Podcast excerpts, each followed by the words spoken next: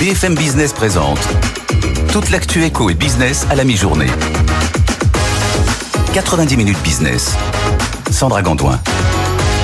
Et bienvenue dans 90 minutes business, votre émission d'actualité économique de la mi-journée. Bonjour Jean-Marc, on est ravis de vous retrouver pour euh, cette euh, émission qui n'est pas la même sans vous, évidemment, vous le savez. Ah Ah Allez, au sommaire de ce lundi 9 octobre, on suit évidemment la situation en Israël. Un ministre de la Défense israélien annonce le siège de la bande de Gaza Troisième jour d'affrontement, il y a énormément de, de, victimes et on va voir aussi quelles conséquences économiques cela va avoir, notamment sur l'équilibre régional, sur le pétrole. Évidemment, on va parler de tout cela avec Annalisa Capellini et Antoine Larigauderie et Jean-Marc, bien sûr, dans un tout petit instant.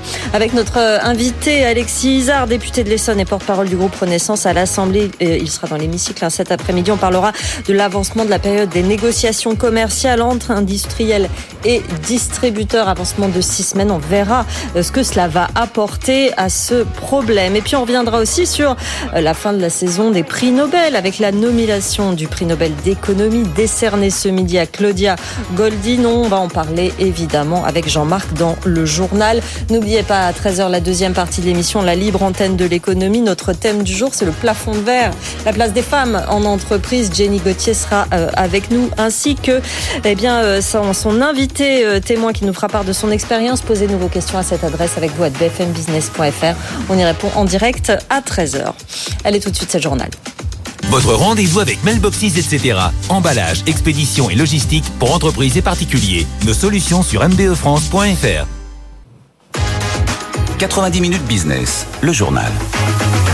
Et donc la situation en Israël, hein, ce matin l'armée tentait de reprendre le contrôle face aux, combattants du Hamas. Troisième jour d'affrontement sans précédent. Il y a énormément de victimes. Les sirènes d'alerte aérienne retentissent à Jérusalem et à, et à Tel Aviv. Le ministre israélien de la Défense annonce le siège de la bande de Gaza. Le Conseil des droits de l'homme de l'ONU a observé une, minute de silence ce lundi en l'honneur des victimes en Israël et à Gaza. On va voir un petit peu les, les conséquences de tout cela. Euh, Capellini, hein, cette escalade qui va avoir des conséquences sur tout l'équilibre régional. Euh, première conséquence, c'est le risque d'un arrêt du processus de normalisation entre l'Arabie saoudite et Israël, Annalisa. C'est ça, c'est un processus qui euh, dure depuis euh, des années, hein, qui semblait enfin arriver à une concrétisation dans le sillage des accords d'Abraham signés en 2020 par lesquels Israël a établi des relations diplomatiques avec plusieurs pays arabes. Eh bien, Jérusalem et l'Arabie saoudite semblaient jusqu'à il y a quelques heures plus proches que jamais de trouver eux aussi un accord grâce à des négociations sous l'égide des États-Unis, grâce à plusieurs pas euh, très importants. Certains très symbolique. Un voyage à Riyad et en Israël du secrétaire d'État américain Anthony Blinken était même prévu euh, ce mois-ci. Et puis, du point de vue économique, il y avait eu des multiples avancées. L'Arabie saoudite et Israël négocient notamment sur les flux touristiques entre les deux pays, mais aussi sur la mise en place d'un réseau de communication et puis sur les investissements saoudiens dans les start-up israéliennes qui se multiplient ces derniers mois. On pensait à Riyad, à Jérusalem, à Washington qu'un accord allait même être possible dès 2024. Et bien désormais, la normalisation semble plutôt compromise, en tout cas pour l'instant. L'intensité et l'ampleur des violences, vous en parliez il y a un instant, remettent sur la table toutes ces questions euh, non résolues entre Israéliens et Palestiniens et rendre très très difficile la poursuite des négociations. En tout cas, c'est ce qu'on lit dans un communiqué publié par Riyad juste après les attaques euh, du Hamas. On lit que l'Arabie saoudite avait prévenu de l'existence d'une situation explosive résultant de la privation des droits subis par le peuple palestinien. Voilà des propos qui semblent véritablement éloigner la perspective d'un accord et c'était d'ailleurs, selon certains, un des objectifs de euh, ces attaques. En tout cas, c'est ce qu'on pense à Washington. Euh, un sénateur républicain, Lindsey Graham, a même affirmé que ces ces attaques auraient été conçues pour bloquer le rapprochement entre l'Arabie saoudite et Israël, car un accord de paix entre ces deux pays aurait pénalisé l'Iran et Hamas. Merci euh, Annalisa. Avant d'en parler avec Jean-Marc Daniel, on sait que c'est une guerre très longue hein, qui est menée entre le Hamas et, euh, l'armée israélienne, un mouvement palestinien, le Hamas aux multiples soutiens. On voit ça tout de suite euh, avec Raphaël Couder et on en parle ensuite.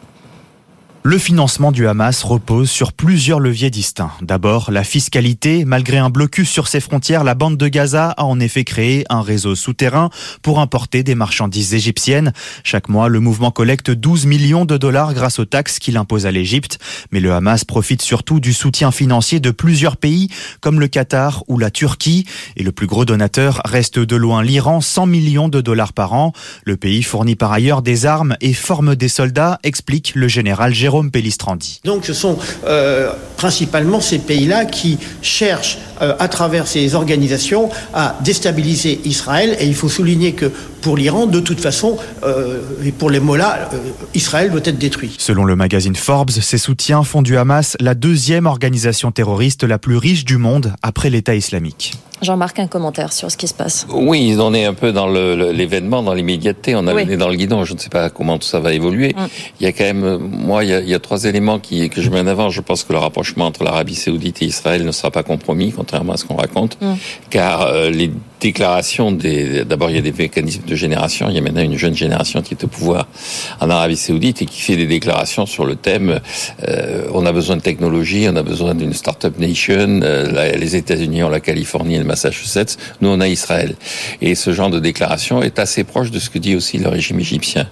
La deuxième chose, c'est que euh, effectivement, l'Iran est quand même aux abois. L'Iran est derrière tout ça. Et euh, juste aujourd'hui même, l'Iran a dit mais non, non nous n'y sommes pour rien. C'est-à-dire que l'Iran ne veut pas se mettre dans un camp très clairement euh, identifié, même si l'Iran annonce depuis le début que, depuis le régime des Mollahs, depuis la mise en place du régime des Mollahs par Khomeini, que Israël, l'entité sioniste, comme ils disent, doivent disparaître de la Palestine occupée. C'est ainsi qu'ils désignent ce territoire.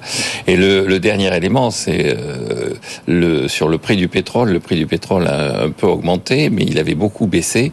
Et en fait, euh, là aussi, l'Arabie saoudite, la Russie, qui sont des pays qui sont censés faire le marché, se mm. heurtent quand même de plus en plus à une multiplication des, des concurrents. Et euh, la crise en Afrique fait que les Africains sont prêts à se substituer à un embargo sous la forme quelque, quelconque de l'Arabie saoudite sur un problème entre Israël et la Palestine. Nous ne sommes pas il y a 50 ans au moment de la guerre du Kippour. Mm. On va suivre évidemment cette, cette situation euh, tout au long de, de la journée. Émission euh, spéciale sur cette antenne à 14h, le, moins, le monde de Poincaré. Votre rendez rendez-vous qui sera aujourd'hui animé par Patrick Sauce avec Benaouda Abdedaïm, avec nos spécialistes de l'IRIS, Nicolas Poincaré qui lui sera en direct euh, en Israël. Émission à suivre en direct sur BFM Business à partir de, de 14h, édition spéciale. Dans ce journal, ce nom qui vient de tomber, et on en avait déjà parlé l'année dernière, hein, c'est le prix Nobel d'économie, ça met fin à cette saison euh, de, des prix euh, Nobel, et c'est l'américaine Claudia Goldin qui l'a eu pour ses travaux sur la participation des femmes sur le marché du travail, Jean-Marc. Oui, absolument. Alors Claudia Goldin, c'est quelqu'un qui est bien connu du monde des économistes. Elle a un parcours quasi parfait pour un économiste, c'est-à-dire elle est professeure à Harvard, elle est membre de la Société d'économétrie, qui est une société qui est assez peu connue du grand public, mais dans laquelle, dans son membre, les, les, les grands économistes. On peut pas avoir, sauf exception, le prix Nobel d'économie si on n'est pas membre de la Société d'économétrie. Elle est membre depuis 1991. Elle a été présidente de l'American Economic Association, qui est l'association de référence en matière économique. Donc elle a le, le, le, pédigré, comme on dit maintenant, elle coche toutes les cases, notamment la case de ses travaux. Alors elle a fait beaucoup de travaux euh, sur la croissance, elle a fait beaucoup de travaux sur le libre-échange aussi. Elle, elle se déclare d'ailleurs une, être inspirée par Henry Lee, qui a donné son nom à un prix et tout ça, qui était un, un homme politique et américain qui était favorable au libre-échange à une époque où les Américains étaient plutôt très protectionnistes. Alors l'essentiel de ses travaux, indépendamment de ses travaux sur le libre-échange la croissance porte sur le, le, marché du travail et notamment sur le rôle des femmes mmh. dans la construction des États-Unis en tant que contributrice au, au fonctionnement de l'économie américaine. Elle a mis en avant le fait que par rapport à l'Europe ou par rapport à des sociétés plus traditionnelles, les femmes avaient joué d'emblée un rôle assez important dans le fonctionnement et dans l'émergence de la puissance américaine. Alors, deux dernières remarques. La première, c'est la troisième femme de l'histoire à avoir le prix Nobel d'économie et euh, objectivement, c'est celle qui est la plus proche de ce qu'on appelle traditionnellement traditionnellement un économiste. C'était Esther Duflo, qui est une Française normalienne. Elle est plus proche d'une économie comportementale, d'une économie un peu sociologique. Et Elinor Ostrom, elle était aussi plus proche d'une économie très euh, comportementale, sociologique là aussi. Et la deuxième remarque, c'est que euh, elle est euh, sur ses travaux qui ont été récompensés, c'est de l'histoire économique. Et ça faisait 30 ans que les prix Nobel n'avaient pas été, le prix Nobel n'avait pas été attribué à quelqu'un, ayant mis l'histoire très en avant. Donc là aussi, c'est aussi peut-être un que s'intéresser à l'histoire, c'est pas totalement inutile en économie. Voilà, Claudia Goldin, donc là, prix Nobel d'économie depuis quelques minutes. Allez, on va faire un point tout de suite à Euronext. Antoine Larigauderie avec un marché très prudent, mais qui garde son calme encore euh, à la mi-journée. Oui, on ne sent pas le marché craquer du tout face à la nouvelle menace géopolitique. Hein. Désormais, un CAC 40 qui perd 0,24%, qui reste au-delà des 7000 points. 7043 points, on garde euh, son sang-froid. Notez une baisse de 0,49% pour le DAX à Francfort et moins 0,38% pour l'Eurostock 50. Le principal facteur qui est en train de diriger le marché, c'est la très forte hausse des cours du brut. Alors c'est vrai, une hausse à court terme. Hein. On a eu euh, un pétrole bien au-delà des niveaux euh, actuels, mais on a une pointe très notable du Brent du côté des 87 dollars, 87 dollars 30 avec même une légère correction euh, ces dernières minutes, mais qui tend à s'estomper. 85,70$ pour le baril de brut léger américain. Euh, on a aussi d'autres indicateurs euh, de stress, et notamment le VIX, l'indice de la volatilité américain, qui a bondi et qui se rapproche à nouveau des 19 points, niveau de stress conséquent, mais encore une fois, on a connu pire cette année. on a également les taux d'intérêt qui sont en train de, baisser assez largement, une correction bon, qui peut être salutaire pour le marché, mais qui est surtout le, le reflet du fait que les investisseurs se replient euh, sur les obligations d'État. Et donc ça fait euh, baisser les rendements en ce moment. On est à, la recherche de valeurs refuge. Et du côté des valeurs, on est typiquement dans ce qu'on appelle un marché de guerre, un marché de conflit. C'est-à-dire que la plus forte hausse du CAC 40, elle est pour Thales, hein, l'électronique, la défense. Le titre gagne 4,7% à 134,05 euros. Euh, sur le SBF 120, on a aussi Dassault Aviation hein, qui prend 4,5% à 181,20 euros. Et puis tous les autres titres du secteur de l'énergie, notamment un Total qui gagne 1,8% à 61,41 euros. Mais sur le SBF 120, on a CGG aussi qui prend 3,7% à 66 centimes ou Valourec euh, plus 3,4% à 10,76 euros. À noter qu'Air France KLM, impact pétrole et puis euh, impact de la conjoncture sur l'activité de l'aérien. Air France KLM qui perd 3,6% à 12,02 euros. Euh, les plus fortes baisses du CAC 40 à noter les valeurs de croissance, notamment le luxe, un LVMH perd 1,7% et puis la tech avec Worldline qui perd 1,9% à 24,39. Le CAC donc moins 0,24, une baisse modérée, 7043 points. Et du côté de l'euro face au dollar, on reste vraiment arrimé à 1,05, 1,0532. À noter que le shekel, la devise israélienne, est au plus bas face au dollar depuis ce matin après un lourd décrochage à l'ouverture du marché d'échange. Merci beaucoup Antoine Larigauderie. On vous retrouve à 12h36. Tout de suite, c'est l'édito de Jean-Marc. 90 minutes business, l'édito de Jean-Marc Daniel. Nous parlez des, faillites, du niveau des faillites, Jean-Marc. Absolument, oui, c'est un chiffre qu'a publié la Banque de France, euh, qui est passé relativement inaperçu dans les circonstances actuelles. Et ce chiffre euh, est un événement, entre guillemets, puisque le nombre de faillites sur un an, donc de septembre 2022 à septembre 2023, a été de 51 160. Euh, comme ça, lâché dans la nature, qu'est-ce que ça signifie? C'est la première fois qu'on dépasse les 50 000 depuis 2020, et surtout, on a rattrapé quasiment exactement le niveau de 2019 qui avait été de 51 145. Et quand on regarde la série longue que publie la Banque de France, on s'aperçoit qu'effectivement, suivant la situation dans laquelle on est en termes de euh, position dans le cycle, on tourne entre 50 000 et 60 000 défaillances euh, des entreprises. Donc là, on a retrouvé un niveau de 2019. On pourrait penser, espérer qu'on est dans une situation qui est une situation effectivement normalisée, qui est le retour à la situation de 2019. Alors effectivement, on s'aperçoit que quand on regarde les indicateurs assez précis des entreprises, on s'aperçoit que les trésoreries ont été, euh, après avoir été malmenées puis abondées par euh, les prêts et les aides apportées par l'État, ont retrouvé là aussi un niveau qui est dans le niveau celui de 2019. Mm. On s'aperçoit que les anticipations que font les entreprises sur l'évolution de la demande sont à peu près celles qu'on avait en 2019. Donc on est de nouveau en 2019. La question qui se pose, c'est comment on se positionne maintenant par rapport au cycle. Est-ce qu'on est vraiment en 2019 C'est-à-dire que est-ce qu'on va avoir un ralentissement économique? Parce que 2019 était une année qui, normalement, sur le plan du cycle, devait conduire à un ralentissement, euh, voire une légère récession en 2021-2022 Ou est-ce que finalement, tout a été perturbé, réécrit, réorganisé? Et est-ce qu'il faut considérer qu'on repart à zéro à partir de maintenant dans le cycle. Alors moi qui pense toujours en termes de cycle, j'observe ça avec beaucoup d'attention et j'attends les quelques semaines, voire quelques mois qui viennent pour savoir si nous allons vers la poursuite, le ralentissement que nous avions connu en 2019 et la récession qu'on nous annonce c'est vraiment au rendez-vous hum. ou s'il y a encore des effets de rattrapage à mettre en œuvre. Donc c'était un édito en deux parties, ça. Jean. Voilà, en deux parties. on est en 2019, sauf qu'on sait, vous savez, c'est comme en mécanique quantique. Quand on sait où on est, on sait pas où on va. Quand on sait où on va, on sait pas où on est. Là, on sait où on est.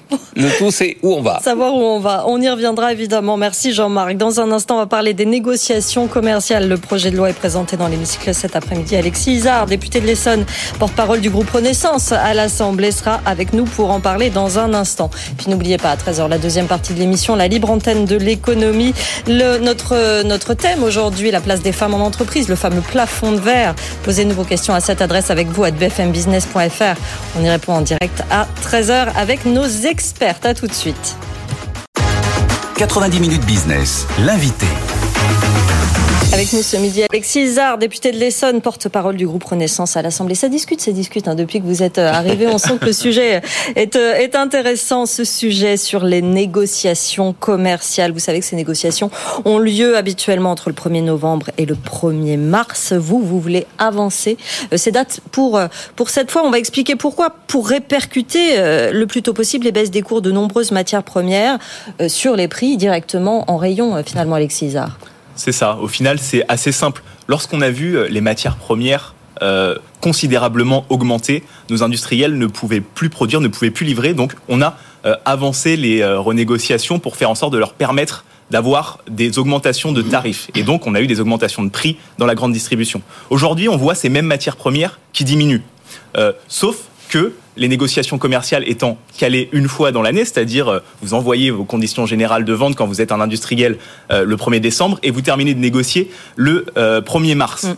Nous, on estime que c'est dans trop longtemps pour permettre aux Français de voir des baisses dans les rayons. Donc on veut avancer tout simplement cette date de négociation de six semaines pour permettre aux Français de voir des baisses le plus rapidement possible dans leurs magasins. Pauline Tadevin. Alexis Isa, globalement, tout, des deux côtés, on est d'accord pour avancer la date de, clôture de ces négociations commerciales, donc que ce soit fait au 15 janvier, euh, distributeurs comme industriels. Sauf que du côté des industriels, des gros industriels hein, qui sont concernés euh, directement euh, par cette mesure, certains nous disent aussi, ok, euh, on va négocier euh, plus vite. En revanche, il n'y aura pas des baisses, mais il y aura des hausses parce qu'il y a toute une partie de ces matières premières qui augmentent. Il y en a une partie qui baisse, mais il y en a aussi une partie qui continue d'augmenter. Et euh, nous disent ces industriels, au final, il y aura des hausses, donc ça nous arrange bien. Comme ça, on sera plus vite finalement au courant de cela et ce sera voilà, ce sera plus clair plus vite, mais on va pas avoir des baisses, on va avoir des hausses.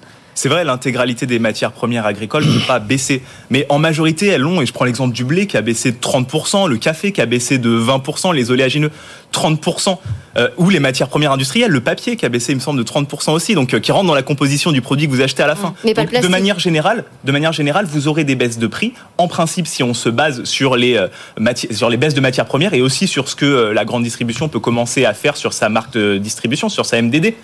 donc de manière générale, on devrait pouvoir avoir des baisses. Alors, il est vrai que sur certains produits, on aura des hausses ou au moins euh, une stagnation du prix.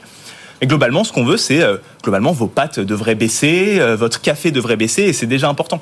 On parle des 75 plus gros industriels effectivement qui sont concernés ici. Il y a une certaine inquiétude aussi chez les PME et ETI e qui s'inquiètent de voir leur offre en rayon se réduire, Alexis Isard. Oui, c'est vrai, il faut le comprendre. Le texte de loi tel qu'il est écrit actuellement, il demande une renégociation anticipée des, euh, je dirais, le top 70, les plus gros industriels. Donc faire en sorte de les faire venir autour de la table pour qu'ils baissent leur prix. L'idée euh, initiale, c'est de dire on va pas impacter nos PME, nos petites ETI françaises, mais on va vraiment faire venir les gros pour que eux fassent des baisses de prix. C'est euh, les yaourts que vous achetez, les sodas que vous achetez.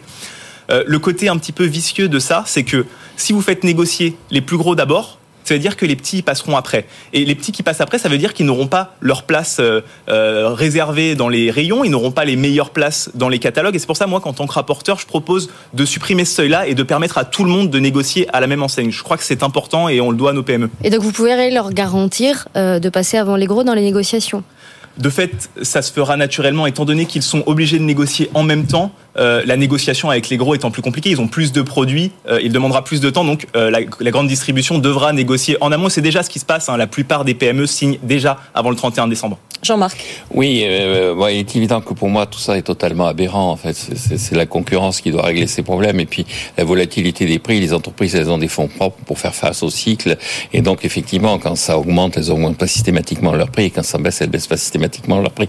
Elles lisent tout ça dans la gestion. Et donc la question que je me pose, c'est euh, dans tout ça, euh, bon, Renaissance, est-ce que vous vous sentez à l'aise dans tout ça ou est-ce que vous êtes un peu, euh, vous sentez que vous êtes en train de, faire le jeu d'un dirigisme inflationniste, comme on disait dans les années 50, qui n'est pas totalement naturel dans le parti que vous êtes supposé représenter? Alors, est-ce que je suis à l'aise? Oui, mais je vais répondre de manière générale sur la question. Euh, vous vous interrogez sur le fait est-ce qu'il est normal finalement que le législateur que vous soyez là oui oui oui oui c'est pas une question personnelle hein, ouais, bien sûr. mais vous avez raison. vous là vous avez raison. Est-ce que le législateur a besoin tous les ans de dire quand est-ce que la grande distribution oui, doit négocier vrai. Euh, je crois que non.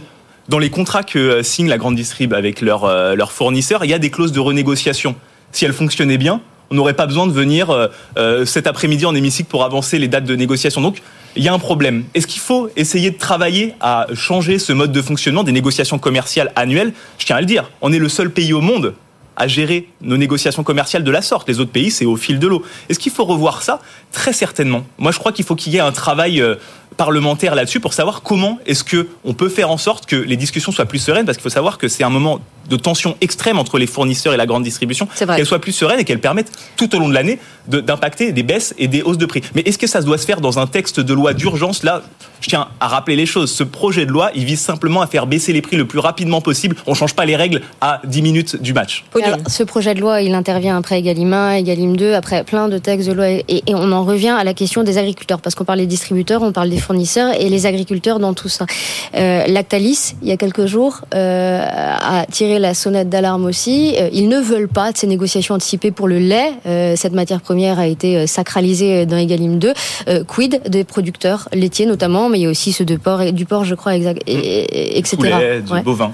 Euh, Vous allez crois- leur dire quoi? Je crois que c'est important de le rappeler, ce que vous venez de dire, c'est que on est la majorité d'Egalim. Egalim qui sont euh, trois lois qui sont sorties après les états généraux de l'alimentation pour faire en sorte de mieux rémunérer nos agriculteurs. Parce qu'il faut se rappeler comment était la situation avant ces différentes crises que nous subissons. Pendant 20 ans, les prix ont stagné, voire été euh, tous les ans un petit peu à la baisse, mais très rarement à la hausse. Donc on avait des agriculteurs, des industriels qui se rémunéraient très peu. Nous, on a fait en sorte de les protéger au mieux. Je vous parlais des négociations tout à l'heure. On a sanctuarisé la matière première agricole, ce qui fait que euh, lors des négociations, ce n'est plus un sujet. Si elle est à la hausse, elle sera à la hausse dans le tarif. Si elle est à la baisse, elle sera à la baisse. Donc, on continuera à les protéger. Mais moi, je me vois mal dire aux Français que actuellement, on est en train de débattre d'un projet de loi à l'Assemblée nationale pour faire baisser les prix, mais que on fera baisser les prix de tout, sauf de leur yaourt, sauf de leur charcuterie, sauf de leur poulet, sauf de leur euh, morceau de euh, leur côte de porc ou leur côte de bœuf. Non, moi je m'y refuse. Je crois que les Français, ils ont besoin de pouvoir s'alimenter comme ils le souhaitent et il faut qu'on puisse faire baisser les prix le plus vite possible. Je le rappelle, je l'ai dit tout à l'heure, tous les prix ne baisseront pas. Certains, euh, certains industries de l'agroalimentaire, certains agriculteurs n'auront pas la capacité de baisser les prix parce qu'ils ont des coûts trop importants. Eh bien, ce sera des négociations commerciales classiques. Euh, Peut-être que des prix ne baisseront pas sur certains projets, certains produits, pardon, mais sur beaucoup d'autres, ce sera le cas. Et ce sera avancé. Merci beaucoup d'être euh, venu nous voir. Alexis Isard, député de l'Essonne, porte-parole du groupe Renaissance à l'Assemblée. Allez, tout de suite, c'est l'heure du top 3 du web. 90 minutes business, le top 3 du web. Top 3 lié évidemment à l'actualité internationale. Pierre Kupferman, l'article le, le- étant le plus lu est celui de Pascal Samama qui consacre euh, une question euh, que beaucoup se posent. Pourquoi le dôme de fer n'a-t-il pas bien fonctionné le 7 octobre? Effectivement considéré comme le bouclier ultime contre les roquettes envoyées vers le territoire israélien, Iron Dome n'a pas bien fonctionné. Sur les plus de 5000 tirs euh, samedi et dimanche, la majorité ont atteint leur but, qu'ils aient été d'ailleurs militaires ou civils. Car la faille, elle tient à ce nombre impressionnant, 5000. Oui, l'Iron Dome est en théorie capable de détruire 97% des projectiles euh, envoyés vers le territoire israélien, mais ce n'est plus le cas lorsque le feu devient incessant. Cette faille n'est pas une découverte, c'est ce que nous explique Pascal Samama. En mai 2021, le Hamas avait déjà réussi à mettre en défaut le système en tirant des milliers de roquettes par vague de plusieurs centaines par minute. En mai dernier, un dysfonctionnement a permis d'intercepter seulement 24 projectiles sur une centaine tirés simultanément. Pour l'attaque du 7 octobre, le Hamas a donc répété cette méthode de saturation en l'amplifiant. La question que chacun se pose désormais, c'est est-ce que le Hamas dispose encore d'un stock suffisant de roquettes pour maintenir le feu avec la même intensité. Cette information stratégique est la grande inconnue, mais selon Fabian Inz, expert à l'Institut international des études stratégiques, il est probable que ce soit le cas, notamment grâce à l'aide de l'Iran. Un commentaire, Jean-Marc. Oui, juste un commentaire. C'est, pas tellement que le, le, système est failli. Le système ne pouvait pas faire face à une telle. Le problème, c'est comment est-ce que autant de roquettes sont sur le territoire de Gaza. C'est-à-dire, et donc, euh, je rappelle quand même que Gaza est, on l'a rappelé, est financé euh, par l'aide internationale. L'aide internationale, elle était là pour permettre aux Gazaouis de vivre, pas pour leur permettre d'acheter des roquettes. Et donc, euh, la vraie question que l'on doit se poser, c'est comment ça fonctionne et comment est-ce qu'on a pu à la fois laisser s'installer ce système dont le résultat très concret maintenant est sous nos yeux? On continue avec les cours du pétrole qui repartent à la hausse, Pierre. Oui, les investisseurs redoutent une extension régionale du conflit qui aurait des conséquences sur la production euh, de pétrole ou au minimum sur son transport vers les pays consommateurs.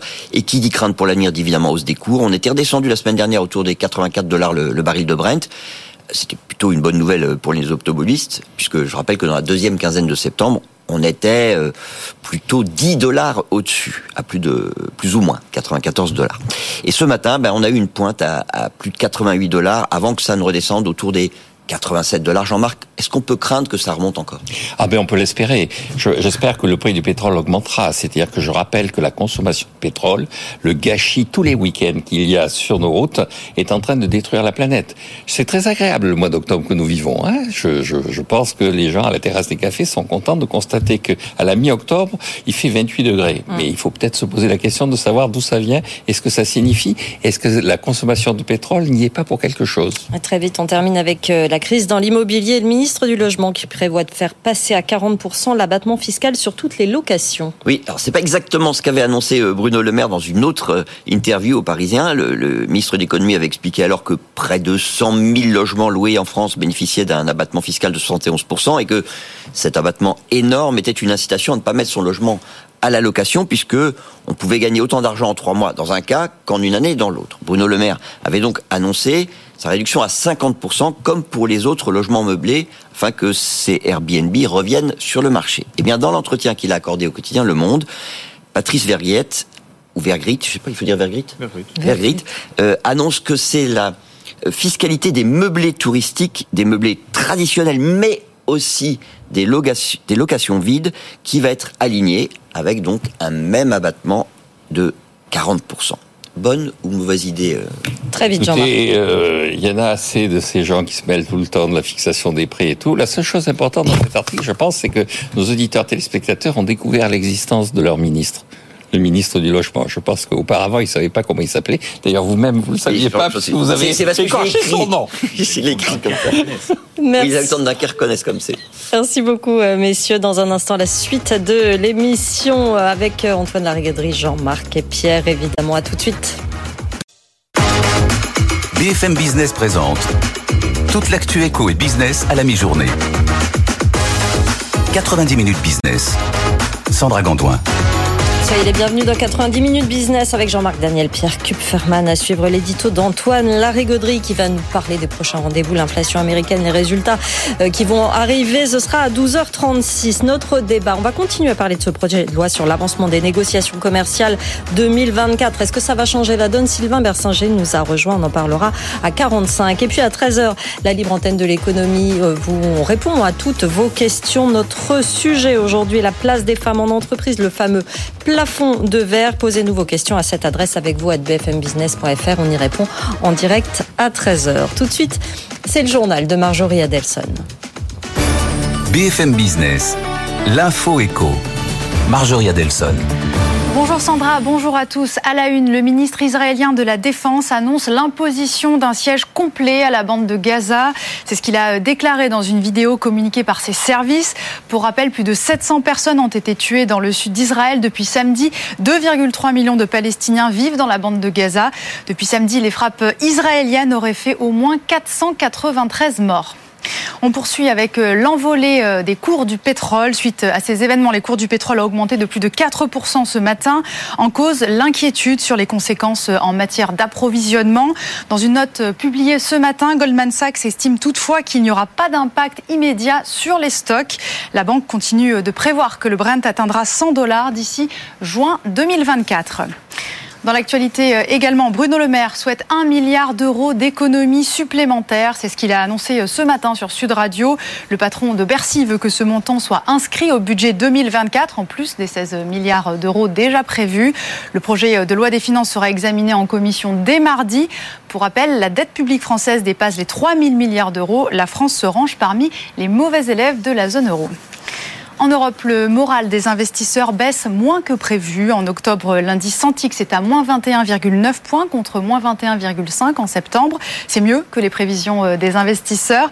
La situation économique reste toutefois faible et les tendances à la récession persistent, en particulier en Allemagne. Dans la zone euro, toujours feu vert pour le doublement des renouvelables d'ici 2030. La législation avait été adoptée par les eurodéputés euh, mi-septembre. Le Conseil de l'UE l'a validé. Le texte pourra donc euh, entrer en vigueur. Il fixe un objectif d'au moins 42,5% d'énergie euh, renouvelable dans la consommation européenne contre 22% actuellement. En France, l'équilibre gazier sera assuré cet hiver. C'est ce que le réseau de gaz annonce ce matin et ce, même en cas d'hiver froid. L'année dernière, les réseaux avaient appelé à de la sobriété, souvenez-vous, pour éviter la pénurie. Il précise cependant que la marge de sécurité reste toutefois faible, notamment en cas de pointe de froid en deuxième partie de l'hiver. Arfanglab lève 25 millions d'euros. L'étoile montante de la cybersécurité part à la conquête de l'Europe grâce à un tour de table mené auprès de Crédit Mutuel Innovation. La société qui propose des solutions de détection et de blocage des cyberattaques a connu en 2022 une hyper croissance. Son chiffre d'affaires s'est envolé de 250 on termine avec euh, le prix Nobel d'économie qui est attribué à Claudia Goldin, l'américaine spécialiste du travail et de la place euh, des femmes sur le marché de l'emploi, faisait figure de favorite. C'est la troisième femme à être récompensée dans l'histoire du prix. Voilà pour euh, les dernières informations économiques. Tout de suite, on va jeter un coup d'œil au CAC à la mi-journée. Le CAC est dans le rouge avec moins 0,29%, Sandra. Merci Marjorie. Votre rendez-vous avec Verizon Connect, spécialiste de la géolocalisation de véhicules professionnels. 90 minutes business, l'édito d'Antoine. Antoine, votre édito du jour, gros plan sur la semaine qui s'ouvre et qui s'ouvre sur une guerre, alors qu'elle annonçait, elle s'annonçait déjà comme euh, la plus importante pour la fin de l'année cette semaine. Oui, on a deux, trois choses sur le feu, effectivement. Deux guerres en cours, et puis euh, effectivement une semaine qui s'annonçait importante. Alors, euh, autant du point de vue des données macroéconomiques que des résultats d'entreprise, qui vont être vraiment euh, le moteur de cette fin d'année. Les données macroéconomiques, ce sont les plus chaudes et les plus importantes qu'on attend. L'inflation et l'inflation du côté des États-Unis. on aura mercredi les chiffres des prix à la production, donc l'inflation sortie d'usine, qui est une donnée évidemment capitale, parce qu'elle a été particulièrement volatile ces derniers trimestres. Et puis, on aura également les prix euh, de détail. Hein, ce sera, euh, ce sera jeudi et ce sera sans doute le chiffre euh, macroéconomique et le rendez-vous macroéconomique le plus important de la semaine. après, évidemment, on aura une, une fin de semaine qui sera marquée par les premières publications d'entreprises. Et au vu de ce que donnent les projections d'inflation, du discours des banquiers centraux qui est en train plus ou moins de s'apaiser ces derniers jours, et on a pu le voir lors des déclarations des derniers euh, responsable de la BCE et de la Fed, euh, ainsi que des projections euh, en cette fin d'année. Il faut aussi tenir compte des coûts de l'énergie qui sont en train de repartir en nette hausse. On va avoir des données fraîches et des, et des perspectives assez nettes en cette fin d'année sur les perspectives des entreprises. Et ça, ça va être le plus important, notamment du côté du secteur financier, puisque vendredi, on aura les résultats. Alors, ça va être vraiment un énorme, un énorme blow. On aura les résultats trimestriels de JP Morgan, de Citigroup, de BlackRock. On aura euh, également certaines autres institutions financières qui sont euh, les chevilles ouvrières de la transmission à l'économie euh, réelle des politiques monétaires des banques centrales et de leur capacité à faire des profits. Ça, ça va être extrêmement important. Et puis, on aura en cours de semaine également le, chiffre d'affaires de LVMH pour le trimestre écoulé. Et c'est mm. la plus forte pondération du CAC 40, plus forte pondération d'un secteur qui fait la pluie et le beau temps à la Bourse de Paris. Donc voilà, on a une semaine très, très, très importante et très dense qui nous attend. Jean-Marc. Oui, on va attendre surtout le chiffre de, ce qu'on appelle l'inflation, puisque c'est un mot qui m'arrache la, bouche. Il n'y a pas d'inflation. Et donc, euh, euh, non, ce qui est intéressant, on en a parlé d'ailleurs, il y a le prix des matières premières qui baisse.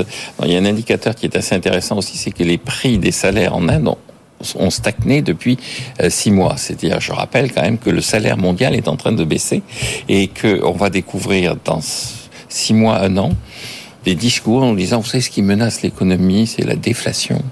Les prix baissent, euh, les prix n'augmentent plus, on n'arrive pas à faire 2%. Euh, comment est-ce qu'on va financer les dettes avec hmm. des prix qui n'augmentent plus? Donc, euh, patience et longueur de temps font plus que force ni que rage. D'ailleurs, Madame Lagarde, qui a cette formule choc, y a-t-il un adulte dans la pièce? Donc, elle cherche les adultes, à trouver quelqu'un qui lui a expliqué que la décélération des prix était au rendez-vous. Donc, elle est totalement en phase avec ce que je raconte. Vous avez dit, vu, hein, ce week-end, elle disait que les outils, elle admettait que les outils n'étaient pas adaptés à cette situation et entre les lignes, peut-être. Elle, a mis un certain temps avant voilà. de dire, voilà, elle a mis un certain temps avant de se dire finalement, si je disais à tout le monde que le roi est nu, ce serait peut-être pas mal. Merci beaucoup, Antoine Larigauderie. Allez, dans un instant, on va revenir sur l'avancement de ces négociations euh, commerciales dans la grande distribution pour faire baisser les prix le plus vite possible. Est-ce que c'est utile? Est-ce que c'est un coup d'épée dans l'eau? On va y revenir dans notre discussion dans deux minutes. À tout de suite. 90 minutes business, le débat.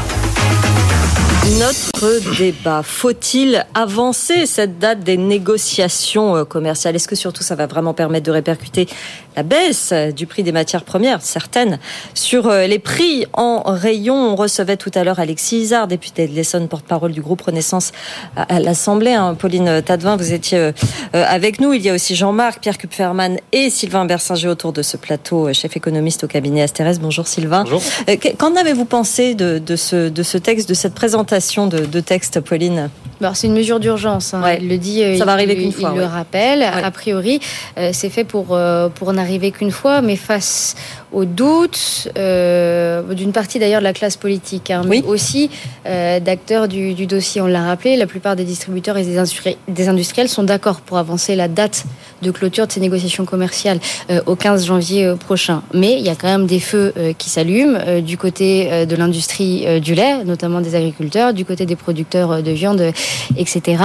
Euh, il dépose des amendements et il réfléchit à des amendements, notamment ce qu'il nous a dit tout à l'heure, et je pense que c'est ce qu'il faut retenir en tout cas dans euh, du jour, c'est que euh, face aux craintes des PME et des ETI qui craignent d'être écrasés euh, dans l'anticipation de négociations commerciales, eh bien, il va proposer euh, d'enlever le seuil de 150 millions d'euros de chiffre d'affaires qui est posé pour que les PME et les ETI puissent négocier avant les grosses et ne se fassent pas euh, écraser. C'est compliqué, hein, c'est un texte qui, qui, est hyper compliqué, qui arrive après plein de textes de loi et on le sent bien, il marche sur plusieurs jambes et on pose un texte de loi qui est très court, mais il y a 15 feux qui s'allument à côté. Mm. Donc c'est vraiment un exercice d'équilibriste pour ce rapporteur Isard. Sylvain oui, je, je pense qu'en fait, le, le, fond du sujet, c'est les, les, fondamentaux euh, macroéconomiques. Après, on peut essayer d'avancer ou de reculer un petit peu les négociations de quelques mois, mais pourquoi les prix de l'alimentation euh, ont flambé Alors, l'inflation va atteindre 15% sur les prix alimentaires, elle a baissé un peu à 10, mais c'est parce qu'il y a un choc gazier, une flambée sur le prix de l'énergie, une hausse du prix des, des, des, matières premières alimentaires. Donc, je crois que le, le fond du sujet, c'est les gros fondamentaux de l'économie française et mondiale. Euh, et là, je pense que de toute façon, les prix, euh, l'inflation en tout cas alimentaire va se calmer. On le voit sur les prix, les prix de production agricole, sorties de ferme qui sont en baisse. Hein. C'est pas l'inflation qui baisse, c'est vraiment les prix qui baissent. On est autour de, de, moins, de moins 6%. Les prix sortis d'usine qui sont aussi en baisse. Donc, je pense que de toute façon, il va y avoir un, un ralentissement assez net qu'on observe déjà de l'inflation alimentaire. Et après, bon, effectivement, s'il y a des négociations un peu plus tôt, un peu plus tard, ça peut pondérer un petit peu, mais je pense pas que ça changera la face du monde. Pierre, je voulais juste noter parce que je suis allé regarder les relevés de France Agrimaire. C'est intéressant les relevés de France Agrimaire. Donc c'est les, prix euh, dans les commerces. Il y a les prix à la production, mais il y a les prix dans les commerces. Dans les commerces, euh, poulet label rouge France, avril 7,86 euh, euros au kilo, septembre 7,15 au kilo. Mmh. Ça veut dire 9% de baisse. Côte de porc français, prix moyen au kilo en avril 8 euros. Prix moyen en septembre 7,50 euros. 7% de baisse. et même les œufs, là c'est les œufs label rouge, bah, boîte de 6, 2,12 euros, 2,04 euros, euh, baisse de allez, 4%. Donc on a, on a, déjà des baisses en fait dans les rayons. Il y aura aussi des hausses. C'est ce bah après c'est ça C'est ça le problème. C'est que également, les, PME aussi veulent veulent monter leur prix pour certaines. Il y, a des industriels qui disent il y a des baisses sur certaines matières premières. Il y a aussi des hausses sur d'autres. Donc que personne ne soit dupe. à la fin de ces négociations aussi anticipées soient-elles il y aura des hausses euh, sur des prix. Au moins, ce sera clair et plus tôt que, que prévu. Disent-ils un texto. Hein. Mm, mm. Euh, au moins, comme ça, on le verra, mais on le verra plus tôt. Il y aura des hausses. Il ne faut pas s'attendre à ce qu'il n'y ait que des baisses. Euh, de prix. De toute façon, voilà, un, un, blocage sur certains prix peut-être, mais il ne faut pas s'attendre à, à des baisses massives. Et il faut s'attendre aussi à des hausses. Jean-Marc Oui, qu'il y ait de temps en temps des hausses, c'est pas surprenant. Le véritable enjeu, encore une fois, l'inflation, c'est une hausse durable et générale des prix. Donc la hausse, elle n'est pas générale, puisqu'il y a des prix qui baissent. Elle n'est pas durable, puisqu'effectivement, on l'a vu, ces prix qui baissent correspondent à des matières premières qui elles-mêmes sont à la baisse.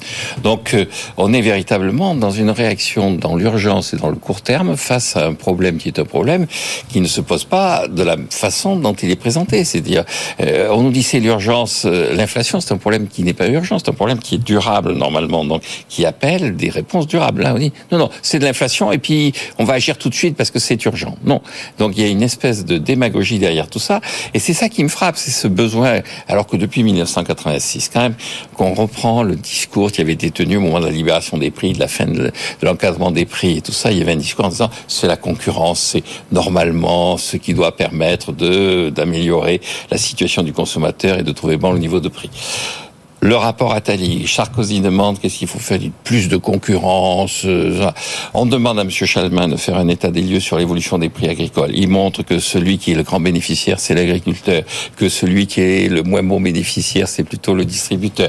Et oh là, ça va faire égalim et tout ça. Donc moi, je suis frappé par cette espèce de besoin démagogique qu'ont les gens à la tête de ce pays de se mêler de la formation des prix. Pauline. Après, il y a deux choses qui entrent, qui entrent en compte euh, aussi. C'est quelle agriculture, quelle produit, etc. Il y a un débat qui, existe aussi euh, là-dessus. C'est effectivement, on peut baisser les prix sur la viande dans des, dans des élevages intensifs. Euh, que veut-on manger? Et, voilà, il y, a, un vrai sujet de base euh, sur l'agriculture, sur, le, sur la production d'où et explique euh, et explique euh, explique les politiques. C'est Egalim 1, Egalim 2 qui ont été là pour sacraliser euh, la matière première agricole et faire en sorte que ce ne soit pas les agriculteurs de ce pays-là qui, paient, qui paient le, le, prix fort de voilà.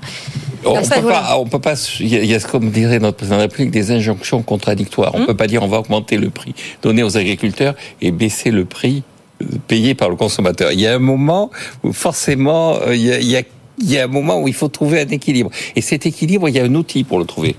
Ça s'appelle le marché. Oui, mais ce que, ce que disait euh, Alexis Isard, c'est que normalement, euh, ces choses-là se font naturellement. S'ils interviennent, c'est parce que tout le monde ne joue pas le jeu. Les marges des industriels, notamment, sont, ont été pointées euh, du doigt, Pauline. Oui, et, et, le, et le sont et le sont toujours. D'ailleurs, dans l'opposition, je, je, regardais ça tout à l'heure. Euh, c'est un, un, un, député qui parle de mesurette par rapport. Il y en a beaucoup qui parlent de mesurette hein, en parlant de ce projet de loi. Mm. Une mesurette qui ne s'attaque pas aux marges exorbitantes des fournisseurs et des, et des distributeurs. Donc, dit encore une partie de l'opposition qui voudrait encore, euh, qui voudrait encore aller, euh, encore aller plus loin. Sylvain Oui, je, pense que. Alors, c'est vrai qu'on a beaucoup parlé des marges de, l'industrie agroalimentaire, c'est vrai qu'elles ont augmenté récemment, mais je pense que le fond du problème, euh, si, ce serait plutôt de voir s'il y a des abus de position dominante, peut-être quelques gros acteurs qui arriveraient à augmenter leurs marges, et je pense que c'est peut-être plus à l'autorité de la concurrence d'aller mettre son nez là-dedans, euh, plutôt que de dire on va essayer d'avancer de deux mois les négociations pour faire baisser les prix. Et voilà, je, pense qu'on vend peut-être, les politiques essaient peut-être de vendre euh, aux, citoyens, on, se bat contre l'inflation, mais je, pense que leurs armes sont quand même euh, pas très puissantes. Pauline. Si je peux me permettre, il y a un autre sujet, mais qu'on va voir apparaître dans les semaines, dans les mois qui viennent aussi, c'est les centrales d'achat européennes et qui a d'ailleurs été euh, évoqué par, euh, par un industriel euh, récemment qui parlait à BFM Business. Il y a plein de sujets derrière cette mesure d'urgence, mais il y a aussi celle des centrales d'achat des distributeurs basées à l'étranger où ils négocient les prix des produits moins chers qu'ici. Et ça, c'est un vrai serpent de mer qui revient et qu'on va voir revenir aussi derrière. Donc ça repose effectivement le problème de la concurrence par rapport aux autres, aux autres pays européens, mais c'est un vrai sujet. Aujourd'hui, voilà, il y a quelque chose qui est sacralisé en France et c'est centrales sont dans le viseur euh, du législatif, mais c'est un sujet qui va revenir. Pierre. Il y a aussi peut-être euh, une question sur un certain nombre de productions de contractualiser avec euh, les agriculteurs. Moi, j'ai en souvenir que, que, les producteurs de liqueurs de cassis, micro-marché, hein, mais, mais avec contractualisé, il y a de ça plus de 20 ans, euh, la, le, le, prix garanti aux producteurs de cassis de Bourgogne pour que, quel que soit le niveau du marché international du cours du cassis, mmh. euh, on leur paye toujours le même prix, plus ou moins, en prenant en compte évidemment le, euh, la, la, capacité de production. Mais, mais c'est égalime. Oui, mais c'est de le, de le généraliser, c'est pas forcément une mauvaise idée. Jean-Marc Ah si, c'est une très mauvaise idée. En fait, l'économie, c'est pas de permettre à des gens de consolider leur rente systématiquement. C'est pas les, les mettre... parle pas de rente, on parle. Mais de... bien sûr que si. S'ils arrivent pas à vendre leur cassis, c'est pas parce que ils sont trop chers, c'est parce qu'à un moment donné, il y a des gens qui veulent plus boire du cassis. Il y a un moment où on va non, dire aux gens que quoi qu'il arrive, de toute façon, vous allez avoir un revenu. S'ils veulent avoir un revenu, tous ces gens-là, ils passent les concours de la fonction publique, ils auront un revenu régulier. Et puis on n'en parle plus. Mais s'ils sont dans le monde des affaires, s'ils sont dans le monde de la Sauf que de la concurrence, ils jouent le rôle de la concurrence pour, pour revenir sur les marges aussi. Mais et c'est normal que les marges augmentent alors que l'opposition critique. Bon, écoutez, c'est leur rôle. Franchement, si ils n'étaient pas là pour dire des bêtises, à quoi ils serviraient? Mm. Mais le rôle des marges dans une situation où vous avez les taux d'intérêt qui augmentent, vous avez forcément les entreprises qui sont obligées de reconstituer leur trésorerie. On apprend ça en première année de Sciences Éco. Il n'y a pas besoin de faire des grands cours. Alors que le, en face, vous ayez des gens qui vous disent ah non non non, mais non les marges c'est monstrueux. Bon, encore une fois, ils sont là pour dire des bêtises ils le font, on va pas les critiquer pour ça. Pauline. Mais j'en reviens à la question de, de ce qu'on mange. Et forcément, faire venir un, un poulet d'Europe de l'Est, ça coûtera aujourd'hui toujours moins cher euh, que de manger un poulet qui est. Et si les gens euh, veulent manger des poulets d'Europe de l'Est, en fait, quand les gens disent, écoutez, vous allez acheter de la viande en Argentine, mais Mm. si je veux manger de la viande argentine, pourquoi est-ce qu'on m'empêcherait moi de manger de la viande argentine?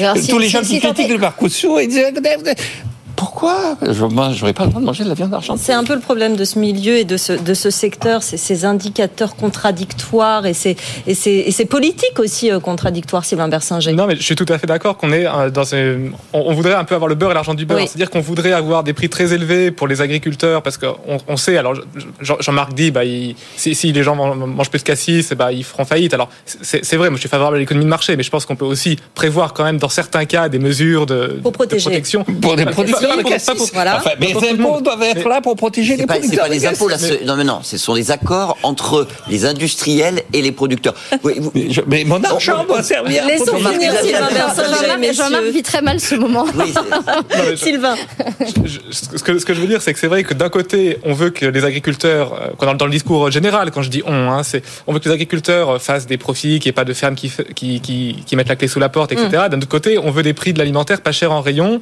euh, et on aimerait de la, une alimentation euh, bio, euh, locale, qui vienne pas d'Argentine ou de Pologne. Mais orienter la que ce- consommation. Voilà, mais on voudrait que ce soit pas cher. Donc en fait, on est, on est quand même pris dans, un, dans une contradiction. Euh, si on veut du local de qualité, ça risque de, de coûter plus cher ou du bio, etc.